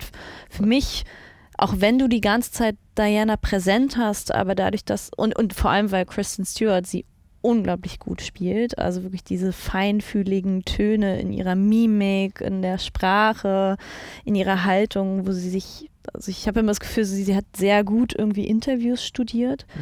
Mhm. Und trotzdem kann ich mich ganz oft, wenn ich den Film gucke, so davon abwenden und einfach auch nur ein Porträt einer Frau sehen, was unheimlich stark schon ist. Also es hätte auch besser nicht fiktiv geschrieben werden können. Ähm, deswegen ist der Stoff einfach auch so wahnsinnig interessant und macht diesen Film unglaublich schön und emotional und bewegend. Und ähm, du hast zu einem anderen Film gesagt, es ist ein Spaziergang durch eine poetische Bildsprache. Und in dem Film habe ich das Gefühl, ich ähm, durchlebe einen Spaziergang im Teilausschnitt eines Lebens einer mhm. Frau. Und das gefällt mir unheimlich gut. Abgesehen davon sieht er natürlich fantastisch aus und man, die 16 Millionen, die ihr hattet, werden wahrscheinlich am Ende hinten und vorne trotzdem nicht gereicht haben. Alleine bei dieser unglaublichen Villa, die ihr da ähm, ja, inszeniert habt. Das, ja. ja, ich meine, die, die Herausforderung wäre dann natürlich das, wir hatten schon Gegenwind. Also natürlich, äh, der Film, wir dachten natürlich, dass wir den mit England finanzieren. Und das hat äh, nicht geklappt und das war uns nicht so klar. Äh, der wurde dann abgelehnt von der BBC Film vor. Ähm, alle in England haben, äh, die mochten alle das Projekt, mochten auch alle das Buch. Ja, aber, aber ist wahrscheinlich zu pikant für BBC, oder? Also das genau, und weil die Kinder mitgespielt haben. Weil alle hatten mm. das hm. Problem, also alle meinten, okay, wenn ihr die Kinder, wenn ihr Harry und William weil damals, ne, gerade Megan war ja auch ne, nach Amerika gegangen mit Harry und, und, und Harry und William, da gab es äh, sozusagen den Streit und es gab diese BBC-Doku, ne, also dann da war viel auf, auf, auf dem Tisch und sie meinten alle, wenn ihr die Kinder rausstreicht, dann, dann wären sie dabei, was natürlich, wenn man den Film gesehen hat, äh, nicht, nicht, nicht möglich ist, die Kinder raus, äh, rauszunehmen. Und deswegen äh, äh, ne, kam es dazu, dass wir den Film komplett in Deutschland gedreht haben, also 35 Tage von 39, vier haben wir in England gedreht und äh, dass der halt komplett äh, auch hier in Deutschland äh, äh, finanziert wurde. Und was du gesagt hast mit, mit, mit, mit, mit ihr, dass man ihr so nahe kommt, ich glaube, dass, also Christian hat sich wirklich unglaublich vorbereitet auf, auf, auf dieses Projekt und dadurch, dass wir in diesen Corona-Bedingungen gedreht haben, war das ein unglaublich intimer Dreh. Das war natürlich ein großes Team, aber es hat sich, also jeden Morgen kam äh, Christian, Pablo, Clermaton, die Kamerafrau, die waren die ersten am Set und die haben wirklich zusammen besprochen, ne, wie der Tag und es war, das hat sich in manchen Momenten echt wie ein DFFB-Dreh fast ange, an, an, angefühlt ähm, und, und, und super intim äh, und, und dann kamen alle anderen mit dazu und, und ja. Ich finde aber interessanterweise, mir war das so nicht bewusst, aber ich finde, man merkt das irgendwo auch. Also es gibt ja auch viele Szenen, in denen sie eigentlich komplett alleine ist, obwohl sie in diesem großen Haus ist, wo, obwohl die Royals alle vor Ort sind. Und ähm, der Film ist ja sehr bewusst einfach viel alleine mit ihr. Und vielleicht spürt man dadurch auch so ein bisschen diese Intimität ähm, des Teams, was, was am Dreh schon alleine so, Ja. so klein und für sich in sich geschlossen war. Ich finde es witzig, weil immer wenn ich an den Film jetzt so denke oder mit ihm diese Berührungspunkte habe, weil eben ne, für den Filmpreis nominiert und der Film Gespräch ist, auch bei uns im Hause sozusagen, mh, finden, muss ich immer an die Situation zurückdenken. Vor anderthalb Jahren unsere letzte Jury-Sitzung 2020, ähm, wo wir digital das ausgeführt haben und du ja in UK saßt und ähm, gerade mit Juan, glaube ich, dir ein Zimmer geteilt hast oder ein Pablo, Apartment ja, ja, ja. mit Pablo Juan und Pablo, also bitte Mit Pablo beiden. und, und quasi die ganze Zeit im Hintergrund Spanisch geredet wurde und ähm, Essen gemacht wurde und du dich da durch diese acht Stunden Jury-Sitzung durchkloppen musstest, während des Drehs eigentlich mehr oder weniger. Und dann fing ja für euch, du hast gesagt, vier Tage habt ihr nur gedreht? Genau, aber Ist wir waren ja zehn Tage in Quarantäne. Wir mussten ja ich wollte gerade sagen, weil für vier Tage habt ihr ja ganz schön viel hingenommen. ja, ja, es, war leider nicht anders möglich. Also wir hatten natürlich immer gehofft, dass, äh, dass diese Regelung fallen gelassen äh, äh, würde. Äh, auch ein Teil, warum wir dann doch so over budget gegangen sind. Ähm, das war wieder der Optimist äh, in, in, in mir. Äh, und wir haben gesagt, ja, also bis, bis, bis Ende, Ende April ähm, wird, es, wird es sicherlich, Ende März, Entschuldigung, wird es sicherlich äh, ähm, weg sein. War es nicht und wir mussten alle ähm, zehn Tage in Quarantäne. Wir durften auch uns wirklich nicht, die Polizei hat das, hat das stark kontrolliert, nicht, nicht sehen, aber ich war halt mit, also Pablo hat genau gegenüber gewohnt und wir haben das, muss man jetzt schon so sagen, kann man gleich auch sagen, wir haben die, diese Regel gebrochen äh, und wir saßen jeden Tag zusammen und wer mich kennt, weiß, dass ich sehr gerne koche äh, und, und, und, und äh, genau, ich habe dann immer, oder Pablo und ich, äh, Pablo liebt es auch zu kochen, äh, wir haben immer abends groß aufgekocht äh, und, und genau, dabei haben wir Jury-Sitzungen gemacht, was alles etwas absurd war, ähm, aber ähm, ja, es war einfach diese, diese, wir hatten auch überlegt, ob wir diese vier Tage doch noch irgendwie ausklammern können, aber man brauchte diesen Strand und, und diese, wenn man das sieht, diese Steilküsten, wir haben uns diese Kreidefelsen in Rügen angeschaut, aber das hat alles nicht, äh, nicht funktioniert. Und auch der Moment in London am Ende, das, das, das braucht man und, und London Mhm. äh, ist halt London. Okay, gehen wir mal so ein bisschen, weil wir jetzt schon die Jury-Sitzung angeschnitten haben. Mich interessiert natürlich eigentlich noch ganz viel dazu, ähm, weil du jetzt schon im dritten Jahr bei uns in der Jury sitzt. Bei uns hat man eben die Einladung, als Jurymitglied drei Jahre dabei zu sein. Das heißt, es ist auch leider dein letztes, was ähm, uns sehr das Herz brechen wird. Ähm, das weiß ich jetzt schon, aber umso schöner ist es, dass wir jetzt gerade auch äh, mittendrin sind. Also wir sind mitten im Sichtungs- und Auswahlprozess und ähm, so viel kann gesagt werden. Wir hatten schon einen Teil der Jury-Sitzung. Also es ist auch in diesem Jahr wieder sehr spannend und was ich sehr an dir schätze, Jonas, ist, dass du eben du lässt dich gar nicht so einfach in irgendeine Kiste packen. Also jedes Mal, wenn ich denke, das ist jetzt ein Film für Jonas oder den wird er auf gar keinen Fall mögen, dann überraschst du mich jedes Mal, weil du, ähm, du bist sowohl für Stoffe zu gewinnen, die ganz klar irgendwie publikumsorientiert sind, die ein bisschen mainstreamiger sind, ähm, die Genre enthalten und gleichzeitig, und das natürlich noch viel mehr eigentlich, ähm, Filme, die eher so klein und poetisch und ganz sanft daherkommen. Mm, Aber das Spannende ist eben einfach, dass du diese Mischung bedienst und ich weiß immer gar nicht, was deine Parameter sind. Also es ist so schwer für mich und für andere, glaube ich, zu benennen oder eine Liste zu benennen. Also ich gehe jedes Mal raus und denke, krass, ähm, damit habe ich nicht gerechnet, so, dass der Film dich jetzt abholt. Mm, Und ähm, toll ist auch, wie du manchmal da sitzt und fünf Minuten die anderen reden lässt, diskutieren lässt. Und dann kommst du so mit deiner Emotion raus, die einen Film in dir ausgelöst hat.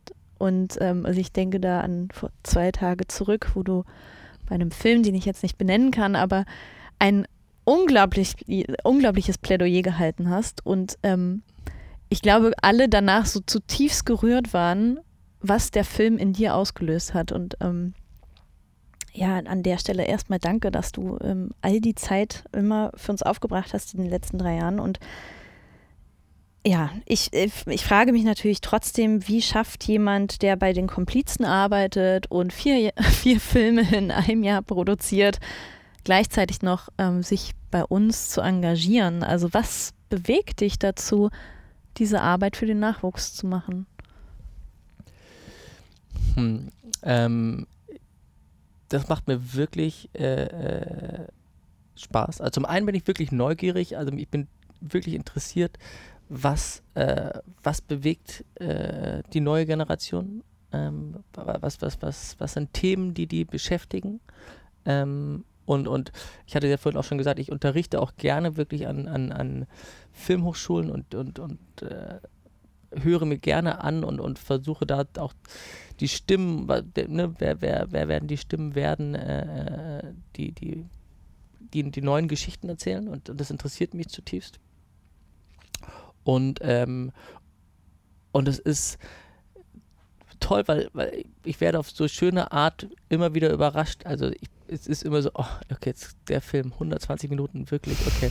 Und dann fange ich an und dann ist es jedes Mal wieder das, äh, ja, das ist so toll, es ist ja wie ein Geschenk, weißt es ist so ein bisschen wie wenn man als Kind Weihnachten vielleicht zum, zum, zum äh, Weihnachtsbaum geht oder sagt, ah, okay, was ist in dieser Box drin, die jetzt so komisch raschelt oder macht man die auf und weißt du, das ist ja immer so, das meinte ich auch vorhin mit dem Kino, man, weißt du, dieses, dieses ist ja immer ein Geschenk, es ist ja immer so ein Moment, wie, wie so eine Zauberbox, äh, die aufgeht und, und man bekommt etwas und damit spielt ja jeder Film per se auch, es ist ja dauernd wieder auch im Film selber, dass da ein Charakter um die Kurve kommt, der dann auf einmal, was ich was, fliegen kann oder auf einmal, äh, das ist der Kuckuck was, ja immer, es ist ja dauernd wird man überrascht und, und das ist vielleicht so das Spielkind in mir, was, was, da, was da geweckt wird. Ähm, und, und, das, und das macht Spaß. Das braucht immer diesen Moment, aber wenn ich dann da hingehe und, und dann anfange, das Geschenk aufzupacken, dann fasziniert mich das zutiefst. Und ähm, ja, und, und, und dann, weil du sagst, ich bin so unterschiedlich, ich glaube, es gibt so, so, so, Filme können bei mir immer so ein verschiedene Resonanzkörper äh, äh, anklingen lassen und, und, und ähm, was auch zur Linie mit der Frage, was wäre ich geworden, äh, sozusagen, wenn ich nicht.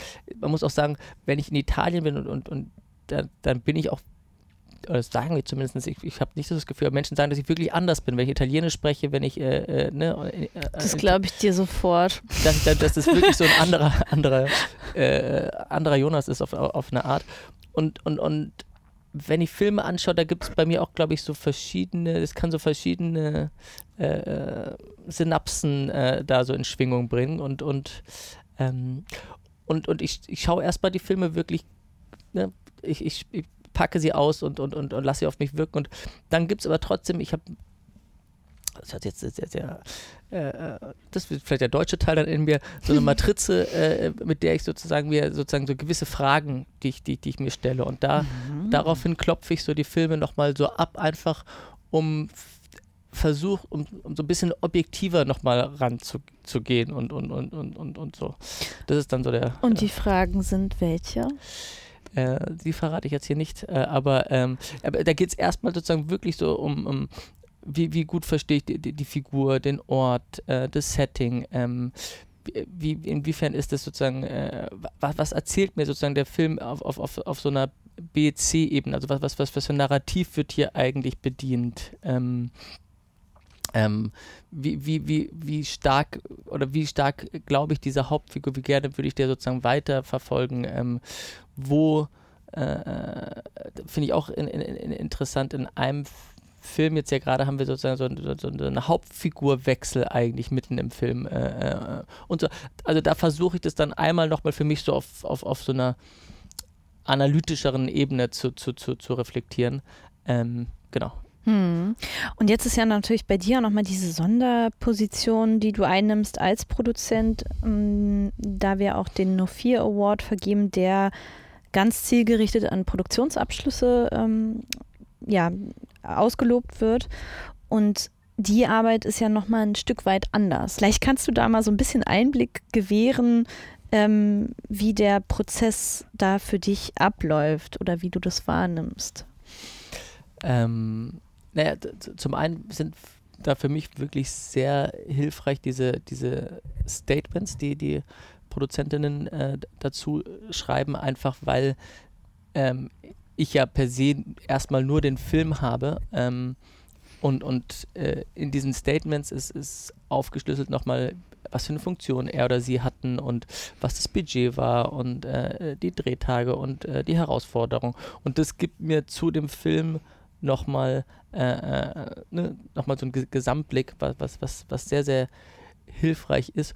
Und für mich sind immer wichtige Kriterien, also inwiefern war sie oder er maßgeblich an dem Projekt äh, äh, beteiligt und an der Vision von dem Projekt und inwiefern haben sie es wirklich zusammen über die Schwelle getragen und, und, und äh, daraus äh, ein, ein, ein, ein gemeinsames Projekt äh, gemacht.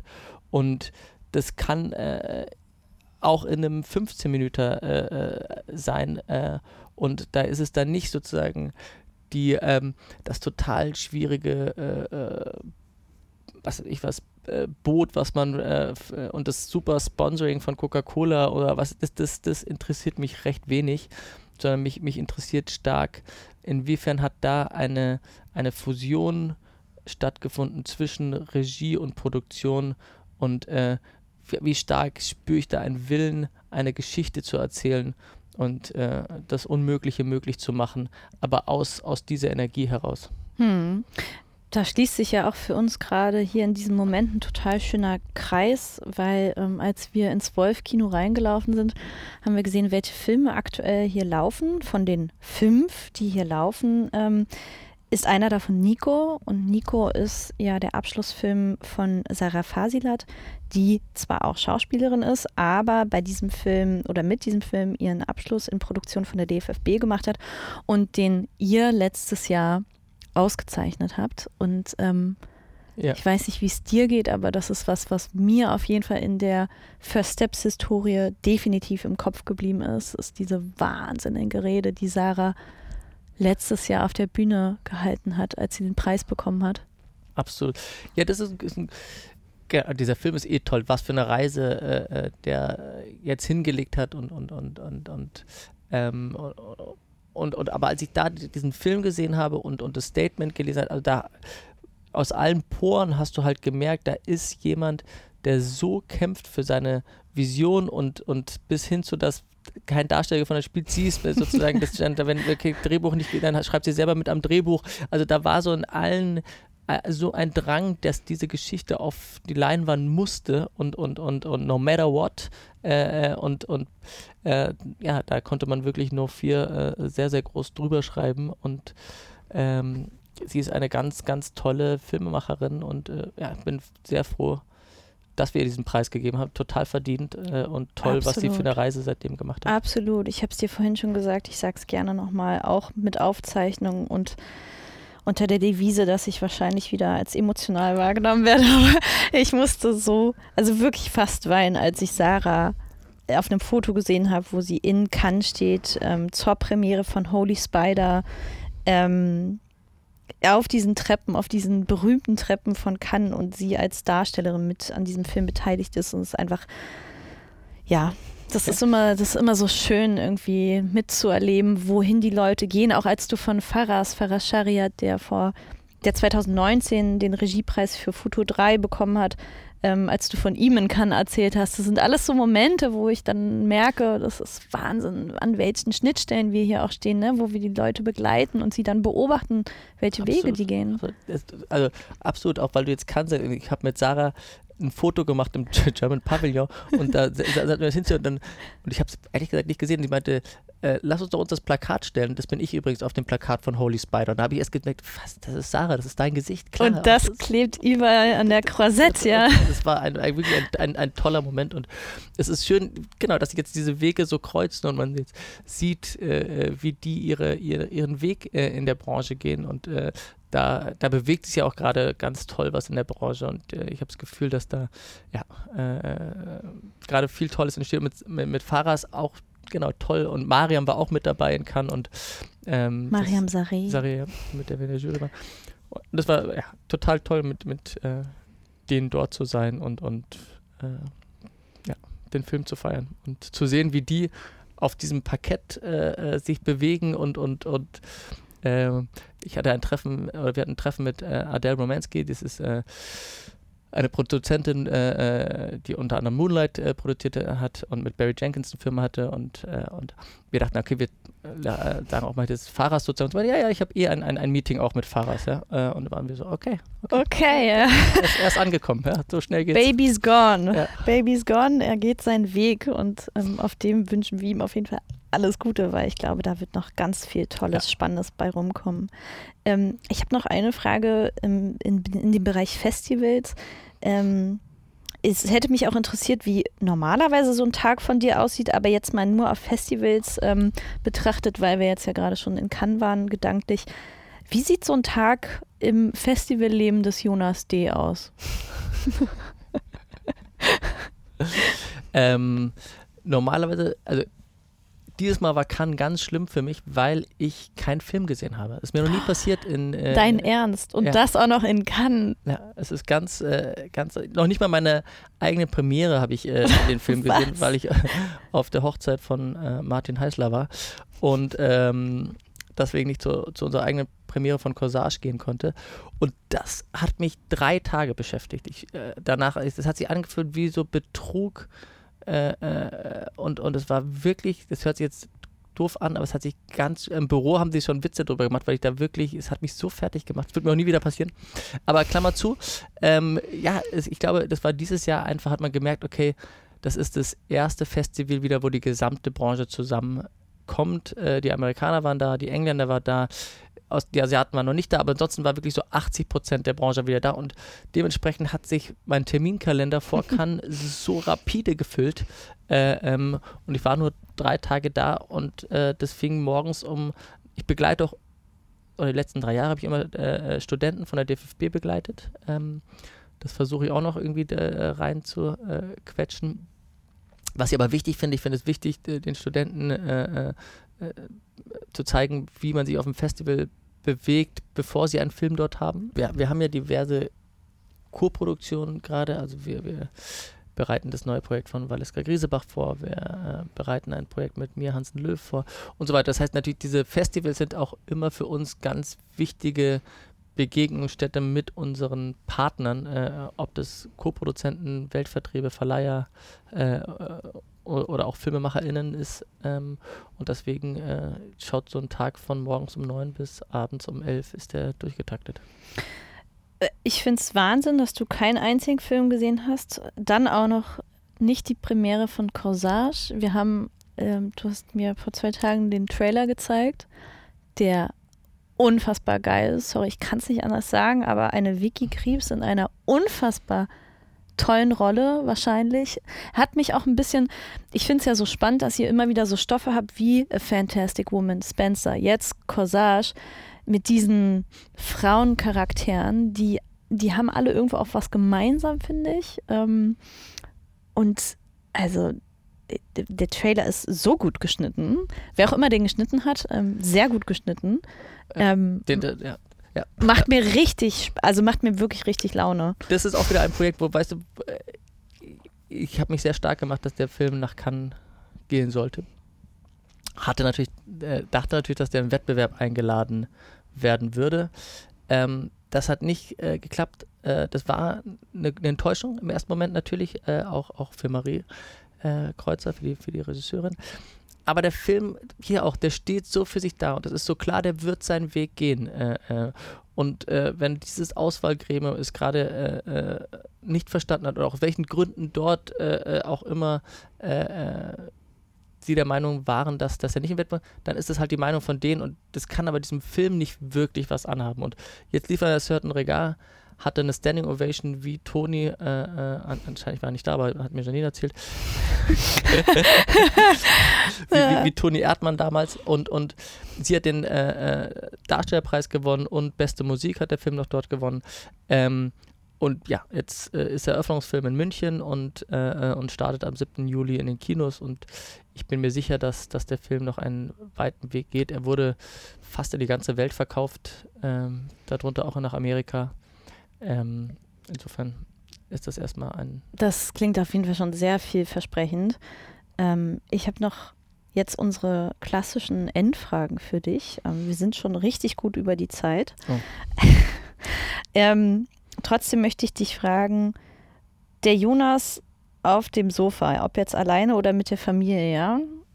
Ist das mehr so ein Arthouse-Typ, so ein Blockbuster-Dude oder Reality-Trash-TV-Fanatiker? Also was guckst du jetzt abgesehen von der Arbeit, auch wenn ich glaube ich schon die Antwort kenne, so von den letzten Jahren, aber oder gibt es über, gibt es für dich überhaupt Momente, wo du zu Hause noch privat Lust hast? Ja, doch, doch, ich schaue. Und ich glaube, es ist dann doch eher ähm, der High-Profile Arthouse-Film. Das ist auch immer wieder, also deswegen schaue, schaue schauen äh, Silvana, meine Frau und ich auch sehr, sehr selten zusammen, weil ich dann doch eher die Filme, äh, ich erinnere mich an einen, an einen Urlaub, wo wir waren, da, da war, da war Lourdes von, von Jessica Hausner, der ich geliebt habe. Den haben wir gleich zweimal angeschaut. Und es ist so der Inbegriff geworden, dass, dass sie sagt, ja, nee, ist bestimmt wieder so ein Lourdes-Film. und, und, und, sozusagen seitdem, äh, äh, ja, also wir haben da schon einen unterschiedlichen Geschmack. Das heißt, ich schaue eher sozusagen auf, auf, auf der Couch, auf dem Beamer ähm, äh, äh, Lotzes, die Lotzes dieser Welt. Welt. Und, und, und, und sie schaut die Serien dieser Welt. Ähm, aber ich, ich, ich freue mich jetzt auch auf Top Gun äh, äh und den werde ich anschauen. Ja, total. Ich, und, und, ich habe da richtig Bock drauf. Ja. Richtig fett Popcorn-Eimer und ab geht's. Genau, das kann ich genauso gut, äh, genauso gut feiern. Und ich, ich liebe auch, ich, ich schaue mir gerne diese Filme im, im Kino mit, mit Popcorn, immer nur bis zur Werbung, da bin ich ganz, äh, ich liebe Werbung im, im Kino und Trailers, aber dann, wenn der Trailer vorbei ist und der Film losgeht, muss Popcorn weggestellt werden. Das ist oberste Regel. Okay, ja, gute Überleitung. Ähm, wir haben nämlich auch noch so ein, also wir nennen es Things We Love at the Movies oder Things We Lost at the Movies.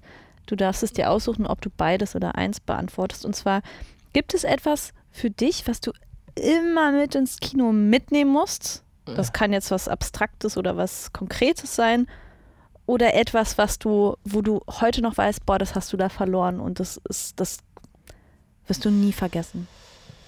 Ja, was ich immer mitnehme, ist Popcorn. Ich liebe wirklich, also es, es hört sich so platt an, äh, äh aber ich liebe Popcorn.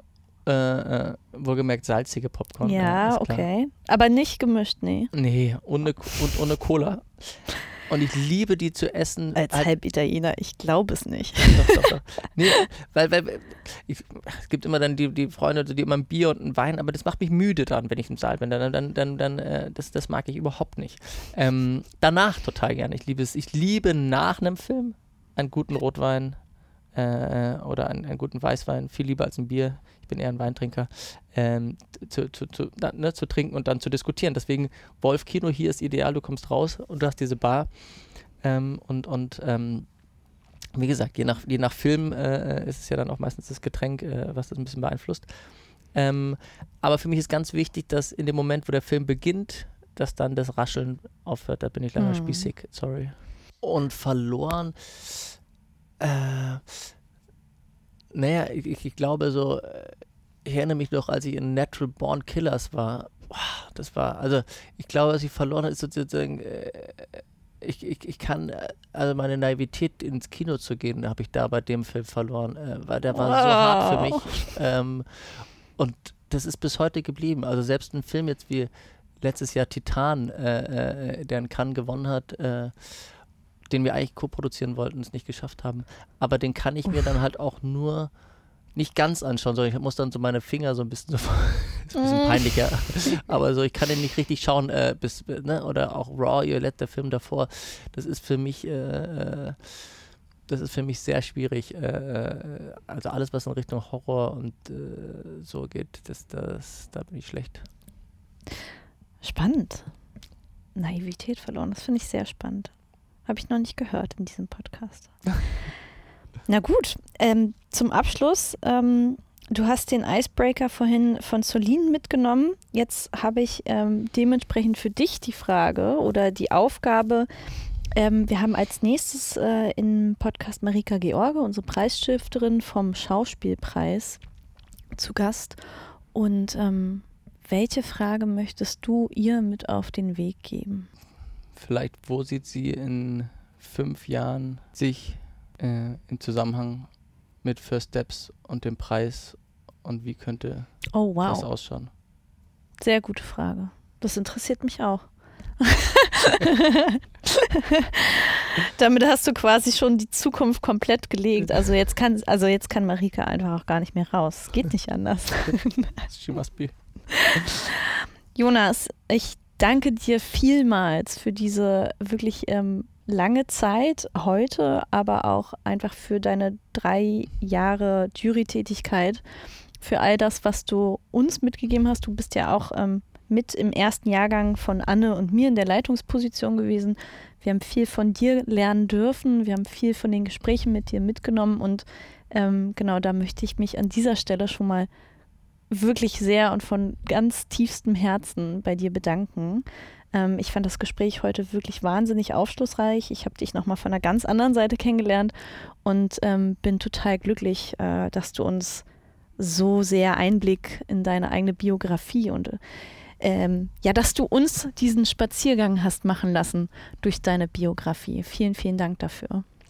Ja, ich danke, ich danke dir auch wirklich, ähm, weil es waren auch wirklich äh, tolle drei Jahre und es hat wirklich Spaß gemacht und ihr macht das wirklich äh, äh, großartig und ich habe nur eine leise Ahnung, was das eigentlich auch für euch bedeutet, da die, sozusagen dieses ganze Jahr zu gestalten und, und, und, und diese ganzen Einreichungen zu bekommen und, und durch diesen Dschungel äh, einen, einen Weg zu finden. Insofern habe ich da tiefen Respekt und äh, ich habe das Gefühl, dass, dass dieses First Steps so viel mehr ist als nur diese Preisverleihung, sondern dass ihr da wirklich ein, ein Programm drumherum geschnürt habt, ähnlich vielleicht jetzt zur Brücke zum Wolfkino, was auch viel mehr ist als, als nur ein Kino, sondern eben eine Begegnungsstätte.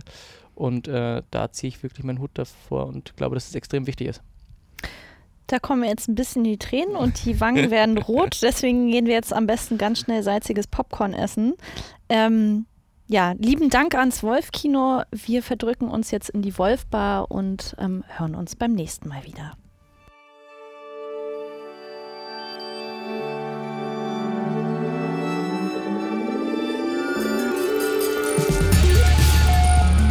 Wir hoffen, euch hat die Folge genauso viel Spaß gemacht wie uns. Schreibt uns doch einfach eure witzigsten, skurrilsten oder einfach die wunderbarsten Kinomomente in die Kommentare oder unseren Insta-Kanal. Wir freuen uns drauf und hören uns zur nächsten Folge im Podcatcher eurer Wahl. Gespräche aus der ersten Reihe ist eine Produktion von First Steps. Konzept und Redaktion Anne Beischmieter und Jennifer Stahl. Postproduktion Behind the Tree Alexander Goldhammer Titeldesign Sascha Borgward, musikalische Begleitung John Gürtler.